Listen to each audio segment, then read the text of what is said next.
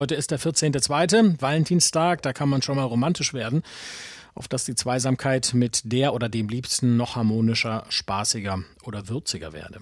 Allerdings, es gibt auch die andere Seite. In Deutschland wird jede dritte Frau mindestens einmal in ihrem Leben Opfer von physischer oder sexualisierter Gewalt. Etwa jede vierte mindestens einmal durch ihren aktuellen oder früheren Partner, sagt das zuständige Bundesministerium. Und global gesehen ist die Sache nicht besser. Auch deswegen demonstrieren heute unter dem Motto One Billion Rising wieder Menschen rund um die Welt, auch in Berlin, gegen Gewalt an Frauen und Mädchen. Reden wir über das Thema mit Jörg Kinzig. Er ist Direktor des Instituts für Kriminologie an der Universität Tübingen. Guten Morgen, Herr Kinzig. Guten Morgen nach Berlin. Sie leiten eine Untersuchung zum Thema Femizid, also dezidiert über das Töten von Frauen in Deutschland aufgrund ihres Geschlechts. Warum ist diese Studie notwendig? Ja, der Begriff des Femizides ist im Jahr 1976 geprägt worden, zunächst in Amerika. Und wir wissen ja aus den Medien, dass auch Femizid hierzulande immer stärker diskutiert wird. Wir wissen aber eigentlich noch nicht ausreichend darüber, was sich dahinter verbirgt, also wie zum Beispiel auch die Justiz damit umgeht. Das ist ein Anliegen unseres Forschungsprojekts.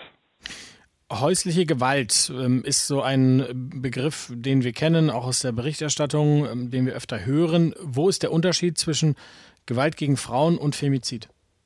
Also da muss man sagen, äh, sowohl häusliche Gewalt als auch Femizid sind zunächst keine Begriffe des Strafrechts. Es gibt also keine Straftatbestände, auf denen häusliche Gewalt steht. Es gibt auch keinen Straftatbestand, auf dem Femizid steht. Was aber gemacht wird, ist, dass das äh, Bundeskriminalamt seit einigen Jahren ähm, eine Statistik ausweist, in der die Partnerschaftsgewalt für bestimmte Delikte erfasst ist.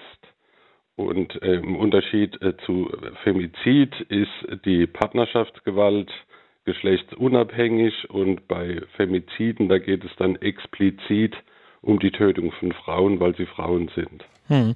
Wenn man sich die Statistik anguckt, dann hat es ähm, seit 2015 jedes Jahr mindestens 117 Femizide in Deutschland gegeben, zum Teil auch deutlich mehr.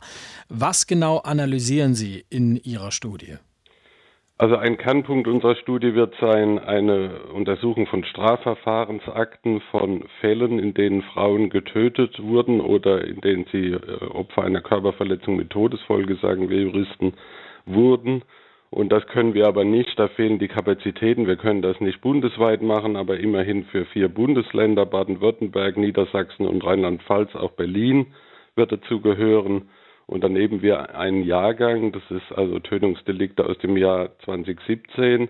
Und das sind dann mehr als 300, vermuten wir. Das ist gar nicht so einfach, das herauszufinden. Und dann wollen wir schauen, welche Konstellationen verbergen sich dahinter zum Beispiel und wie gehen Polizei wie gehen Staatsanwaltschaft und die Justiz mit diesen Fällen um ähm, und welche Rolle vor allem spielt auch die Geschlechtsmotiviertheit der Tat.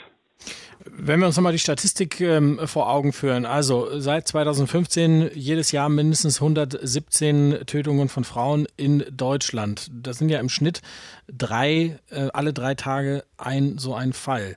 Warum gab es bisher zum Thema Femizid noch keine Studie?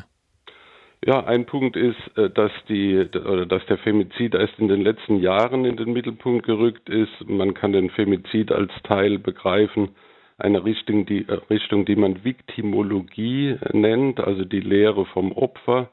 Und diese viktimologische Forschung ist erst so Ende der, der 1990er Jahre, 80er Jahre in den Mittelpunkt gerückt. Ähm, und der Begriff des Femizids ist dann nach Deutschland gekommen, wird stärker äh, thematisiert und der andere äh, Grund liegt tatsächlich, oder es gibt noch mehrere Gründe. Einerseits ist die Kriminologie äh, gar nicht äh, eine so große Forschungsrichtung in Deutschland. Ähm, das sind äh, zum Beispiel wichtige Gründe. Und der dritte Grund ist noch, äh, dass es gar nicht so einfach ist, an die Akten heranzukommen. Also wir haben ja hm. in der Pandemie gelernt, dass es gar nicht so einfach ist mit den Daten. Und es gibt keine Institution, die auf den Knopf drückt und alle Femizide oder das, was man darunter verstehen kann, ausspuckt und dass man dann das äh, analysieren kann. Das sagt der Kriminologe und Strafrechtler Jörg Kinzig. Er leitet heute am Tag, an dem unter dem Motto One Billion Rising wieder viele Menschen gegen Gewalt an Frauen und Mädchen demonstrieren, leitet er eine deutschlandweite Studie zur Tötung von Frauen, zu Femiziden. Herr Kinzig, vielen Dank für Ihre Zeit heute Morgen. Ja, bitteschön. Inforadio vom Rundfunk Berlin-Brandenburg.